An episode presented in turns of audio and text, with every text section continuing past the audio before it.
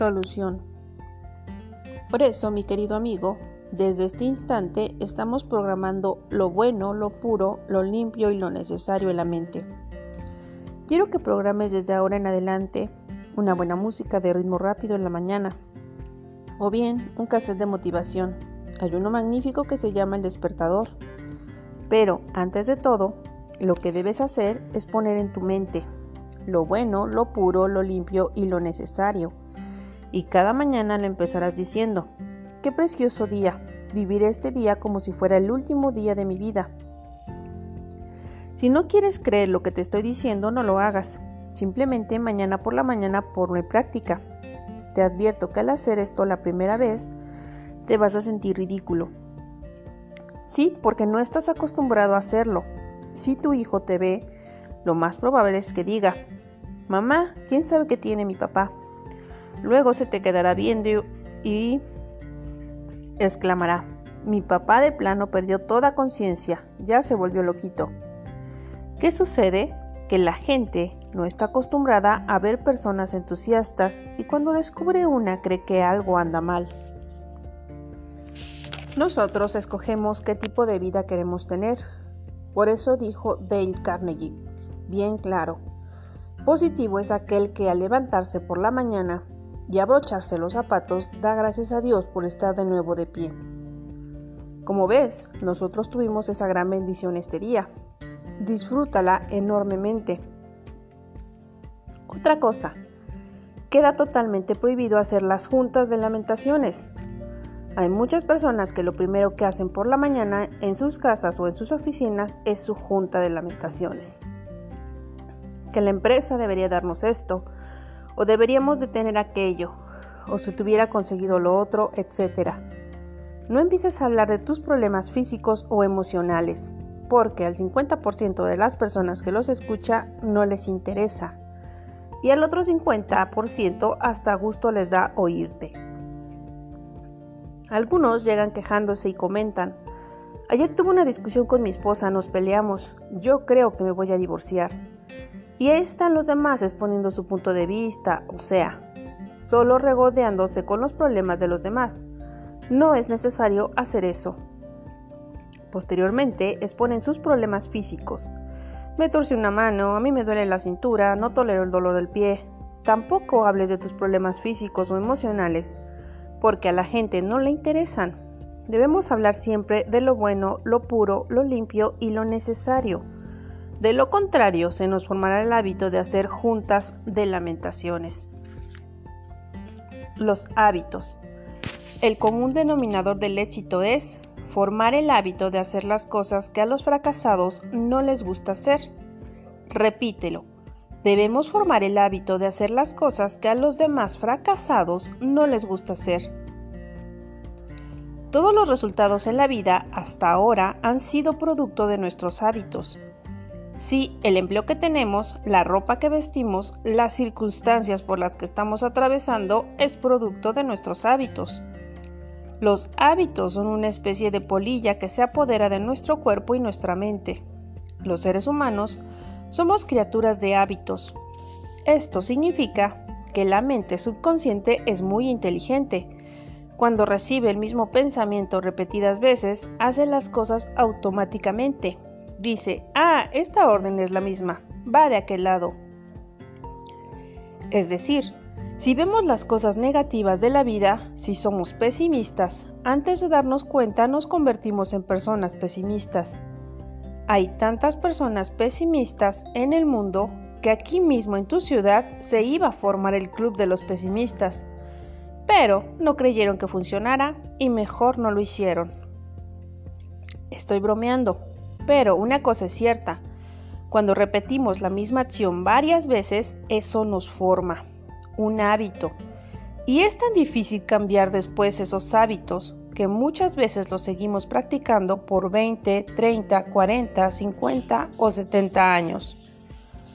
¿Cuántos años tienes y cuántos hábitos has adquirido a través de los años?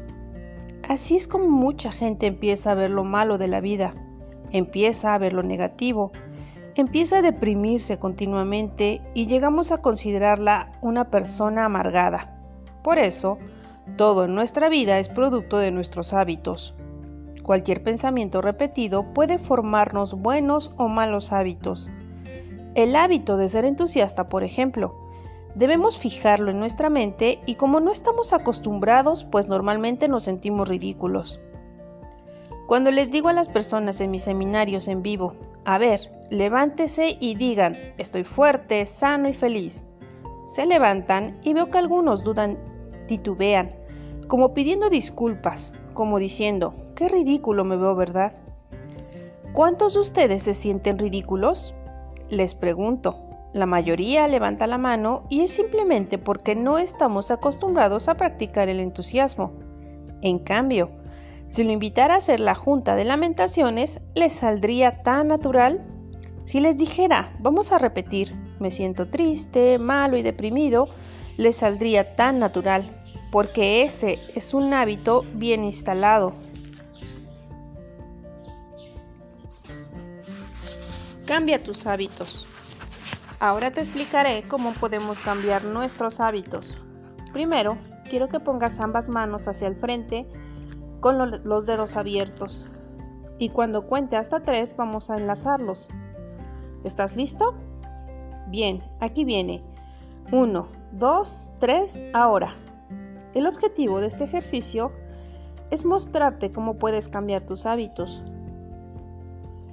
Lo más probable es que cuando termine de decir tres, haya cerrado las manos. ¿Qué es esto? Un hábito. Por favor, cruza tus manos como te había dicho, entrelaza los dedos y notarás que los pulgares fueron los primeros en quedarse entrelazados. Los siguientes son los índices. Después de los pulgares, los dedos que se cruzan normalmente son el índice derecho o el índice izquierdo. ¿Tú cuál dedo de índice cruzaste después de los dedos pulgares? ¿El derecho o el izquierdo?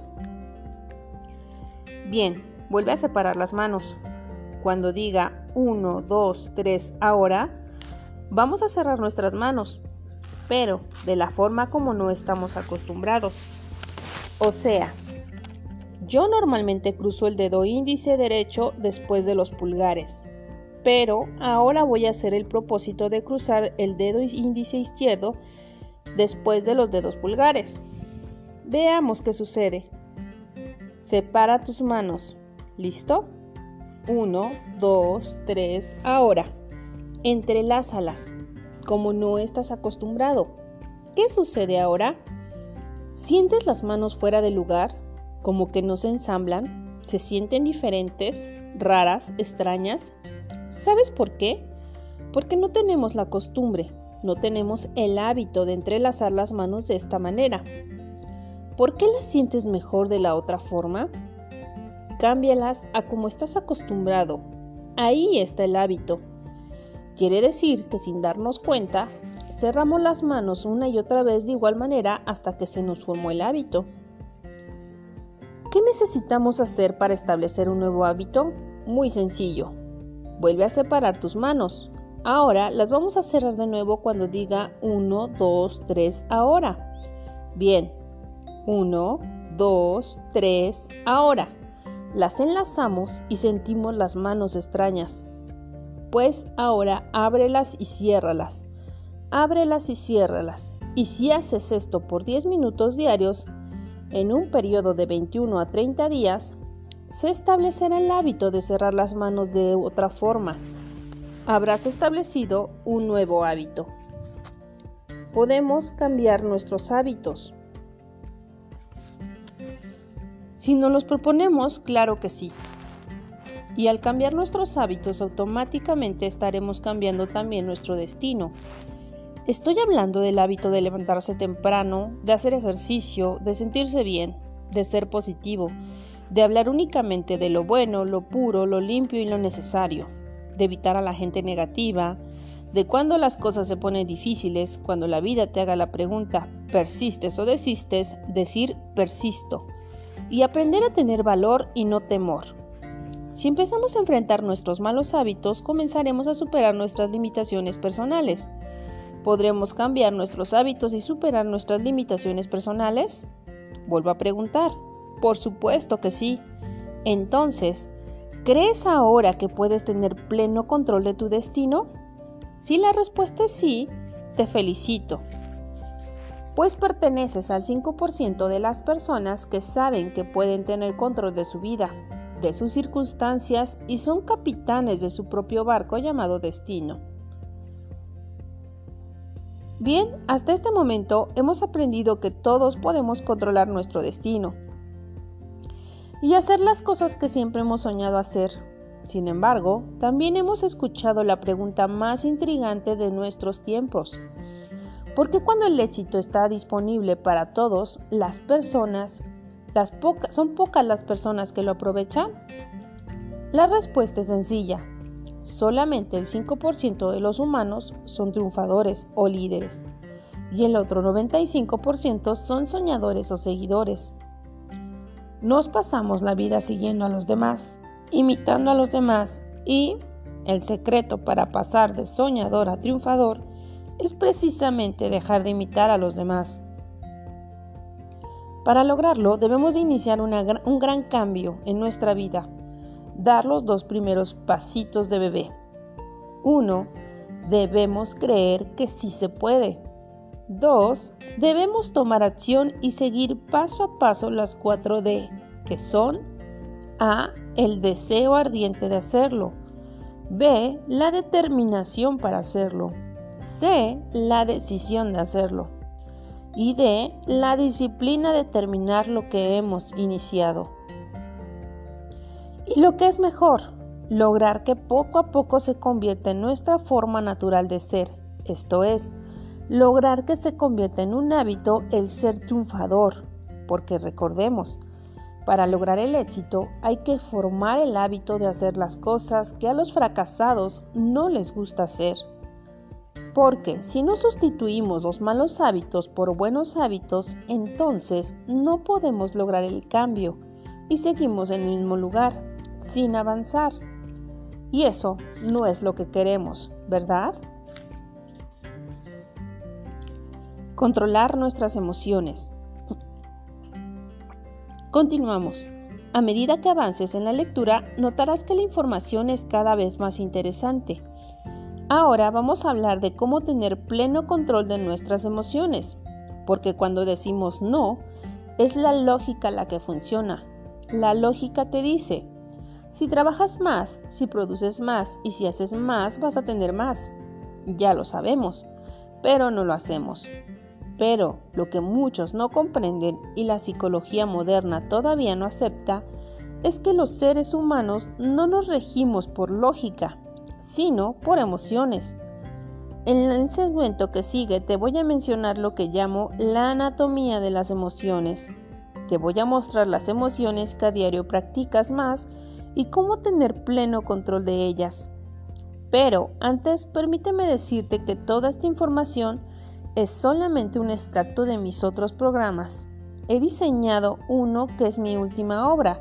Se llama El poder de la magia mental en el cual he compactado información y también cómo desarrollar el cerebro para tener más poder de visión, o sea, visualizar las cosas. Asimismo, he hecho análisis transaccional que me ha permitido concientizarlas y entonces combatir esas pequeñas limitaciones personales a las cuales no había podido llegar. Aquí hablaremos de cómo reprogramar tu sistema nervioso, o sea, neurocomunicación programable, como le llamo. Es una información que no solamente te ayuda a programar tu cuerpo y tu mente subconsciente, sino también tu sistema nervioso, para que cualquier programación negativa venga al presente a causar estímulo y no depresión. En fin, es una síntesis de mucha información y si pudieras te recomendaría que invirtieras en él. Se llama El poder ilimitado de la magia mental y es un programa que consta de dos lecciones y sus guías interiores para que aprendas a tener pleno control de tu mente. Bien, adelante con esto. Vamos a hablar de lo que es la anatomía de nuestras emociones. Fíjate qué sencillo es. Vamos a visualizarlo, para lo cual te voy a pedir que veas la gráfica número 1. Anatomía de las emociones. Temor, dolor, valor, placer. Esto es la anatomía de nuestras emociones.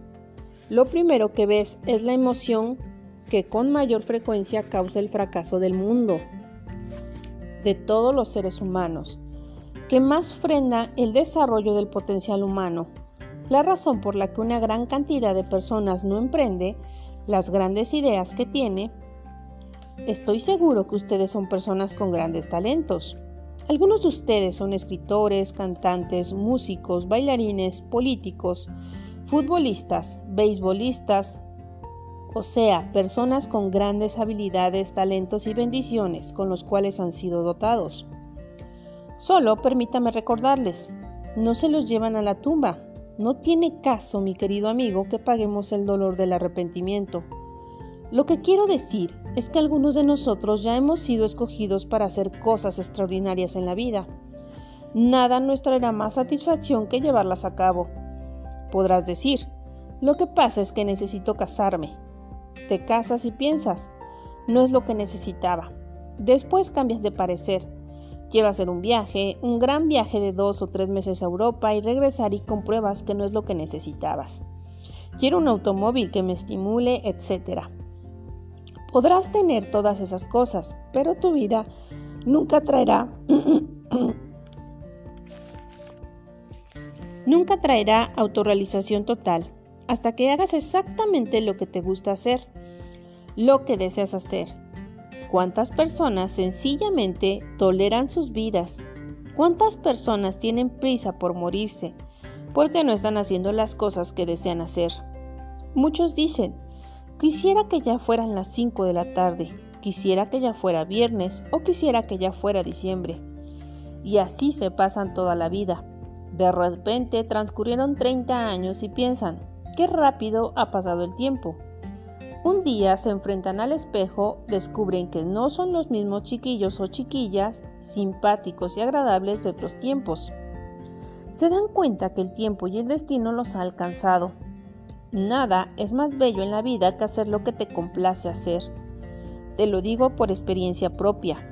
Ahora que viajo, que hablo mensualmente con tantas personas interesadas en estos conceptos, que quieren hacer grandes e importantes cambios en su vida, escuchan o leen esta información y se estimulan, progresan, triunfan y se desarrollan, qué bello es hacer lo que más te gusta y además te paguen. Por eso, mi querido amigo, nada hay más hermoso que la autorrealización.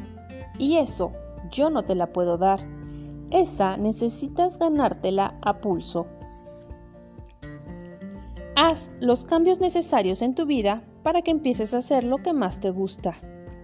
Ese día iniciarás tu jornada hacia el éxito. Ah, pero gracias a esta emoción llamada temor, nos frenamos, tenemos grandes ideas, pero no queremos que nadie sepa de ellas por el temor a hacer el ridículo. Podríamos mejorar nuestro estilo de vida, pero no lo hacemos por miedo a que no funcione, a que nos rechacen, etc. Es decir, el temor es la emoción que más frena el desarrollo del potencial humano. ¿Queda esto bien claro? Ahora vamos a practicar de aquí en adelante esta emoción. Se llama valor. Es con el valor, mi querido amigo, como vamos a aprender a vencer el temor. El valor debe ser mucho mayor que el temor. Aquí les digo a las personas en mis seminarios en vivo, ¿cuántos de ustedes están dispuestos en este momento en adelante a desenterrar el temor de sus vidas y empezar a practicar el valor? La gran mayoría levanta la mano. Cuando lo hacen, agrego, qué bueno porque van a tener la oportunidad de practicarlo ahora mismo. Pongo el micrófono en la base e invito a pasar al frente a algunos voluntarios. Luego los incito para que repitan.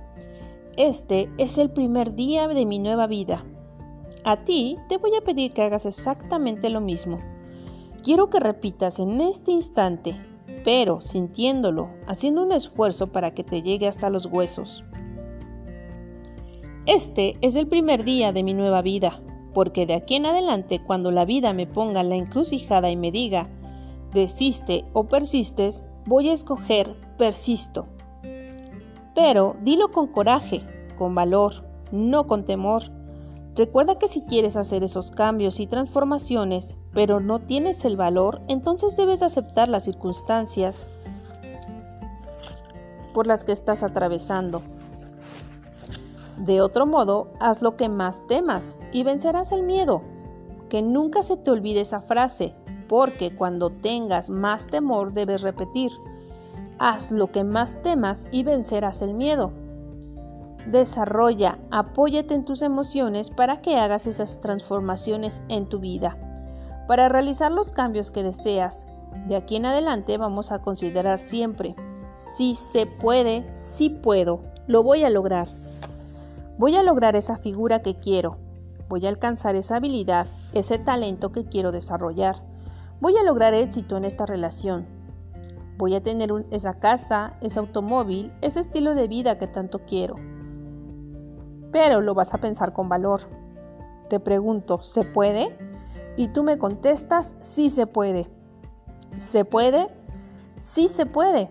Se puede, sí se puede. Pero necesitas aprender a apoyarte en las emociones, no en la lógica, porque en muchas ocasiones la lógica te va a llevar a pensar que hay muchas razones por las que no deberías, pero las emociones te dicen que sí se puede. Han existido hombres extraordinarios que han practicado el valor, lo que les ha conducido a realizar grandes descubrimientos para la humanidad. Tú eres uno de ellos, así que a practicar con valor. ¿De acuerdo? Hay otras dos emociones, como puedes observar en nuestra gráfica 1, que también practicamos a diario. Una se llama placer y la otra dolor. Cada vez que tomamos una decisión involucramos placer o dolor. Todo lo que hacemos en la vida es para aumentar placer o para disminuir dolor. Lo que vamos a hacer es a partir de ahora es relacionar todo con placer, porque si relacionas una cosa con placer te gustará hacerla. Por ejemplo, los lunes, ¿con qué los relaciona la gente? Con dolor. Así contestan los saludos ese día. Hola, ¿cómo estás? Bien para ser lunes. Los viernes, ¿con qué lo relaciona la gente? Con placer. Hola, ¿cómo estás? Muy bien, ya es viernes. Como ves, la mayoría de las personas viven la vida solamente para disfrutar viernes, sábado y domingo, lo que significa que no están contentas con su vida personal o profesional. Por eso tienen prisa por morirse. Por eso, de aquí en adelante vas a decir, ¡ay, qué rico! Ya mañana es lunes todos los cambios y transformaciones que vendrán a tu vida como resultado de esto deben ser apoyados en un solo concepto. No hace mucho me hicieron una entrevista en televisión y me preguntaron, Alex, si solamente pudieras explicar a las personas por televisión en un minuto cómo podrían cambiar, ¿qué les dirías? Contesté, toda la información que he recaudado a través de 18 años de investigación, los cambios que he logrado hacer en mi vida están basados en un solo concepto, la autosugestión. El cambio en tu vida puede darse a través de un solo concepto, la autosugestión. ¿Cuántos de ustedes han dicho una mentirilla, pero la han repetido tantas veces que se la han llegado a creer? ¿Será posible que aprendamos a mentirnos a nosotros mismos? Claro que sí. Decimos alguna cosa una y otra vez hasta que nosotros la creemos. Eso mismo te voy a recomendar que hagas, que repitas una y otra vez hasta que aprendas a mentirte a ti mismo, pero solo en lo positivo. Recuerda, si hay algo que no te gusta hacer es porque lo has relacionado con dolor. Dices, no me gusta hacerlo y lo has repetido tantas ocasiones hasta que te sugestionas. No olvides que la mente subconsciente es un genio que vive dentro de ti y que ha sido diseñado para cumplir todos tus caprichos. Pero cuidado, porque de la misma manera que cumple los buenos deseos, también cumple los malos. Por eso es importante que tengas un criterio bien formado y una buena filosofía hacia la vida para que pienses que todo lo que venga es bueno. Las personas con éxito tenemos algo en común. Todos pensamos que no hay mal que por bien no venga. Quiero decir, mi querido amigo, que cualquier cosa que sucede en tu vida es por lo bueno. ¿De acuerdo? De aquí en adelante, todo lo que sucede va a ser para que progreses. Viene a mi memoria cuando empecé con mis seminarios de ventas, con mi curso Cómo dominar el arte de venta moderna. Mi meta era llegar a las grandes masas, al público en general, de poder beneficiar con esta información. A un estudiante, a una ama de casa, a un carpintero, a un profesor, predicador, doctor, etc. Cualquier persona que quisiera hacer grandes cambios en su vida, pero estaba enfrascada dando mis seminarios de venta únicamente hasta que una vez me cancelaron el más grande de mis contratos y me forzaron a dar información abierta al público. Como ves, todo en lo que en la vida sucede es por el propio bien. Si no fuera por eso, ahora no estarías leyendo este libro. Mi querido amigo, no hay mal que por bien no venga. Debemos aprender a ser positivos. Cualquier cosa que no nos guste hacer, vamos a decir, me gusta hacerla, me gusta hacerla, me gusta hacerla, me gusta hacerla, hasta que empecemos a relacionarla con placer. El trabajo con que lo relaciona la gente, con placer o con dolor. La mayoría de las personas, estoy hablando de un 95% de los seguidores, lo relaciona con dolor. Uy, hay que trabajar. Uy, hay que entrarle a la chamba. Le llamas a cualquiera de tus amigos y al preguntarle cómo está, ¿qué te dice? Pues aquí trabajando. ¿qué le hacemos? Así como diciendo, pues aquí sufriendo ni modo. En cambio, las personas que nos dedicamos a hacer las cosas que nos gusta hacer, tenemos una actitud muy distinta. Por ejemplo, yo digo que hace cinco años dejé de trabajar porque mi definición de trabajo es hacer una cosa mientras prefieres hacer otra. Y yo repito, no prefiero hacer otra cosa. Me fascina lo que hago. Y eso se transmite. Una de las cosas que no me gusta hacer es leer. Aquí puedo aplicar la anatomía de las emociones.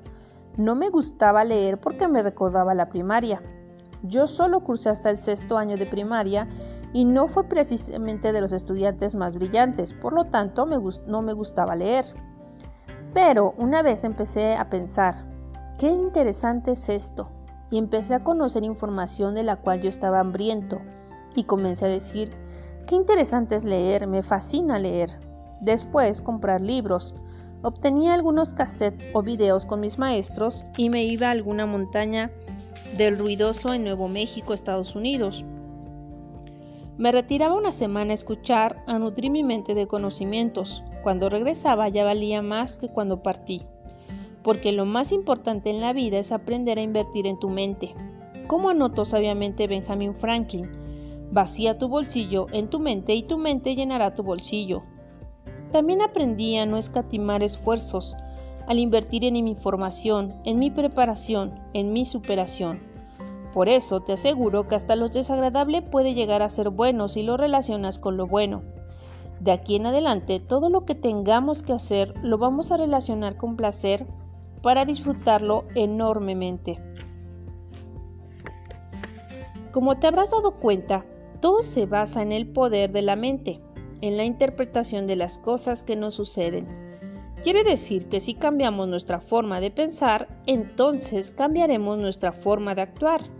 Si interpretamos y relacionamos todo con emociones positivas, o sea, con placer, entonces disfrutaremos hacer las cosas que antes no nos gustaba hacer. Esta misma lectura vamos a relacionarla con placer. Debemos repetirnos, como me gusta, Después de todo, recuerda que empezamos fingiendo y terminamos creyendo. Ahora veremos una de las dos razones por la que las personas nunca logran su independencia financiera.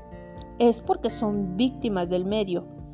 Aquí te voy a recomendar que encuentres más tu atención, puesto que estás a punto de leer uno de los temas más importantes para lograr la evolución y desarrollo de tus talentos.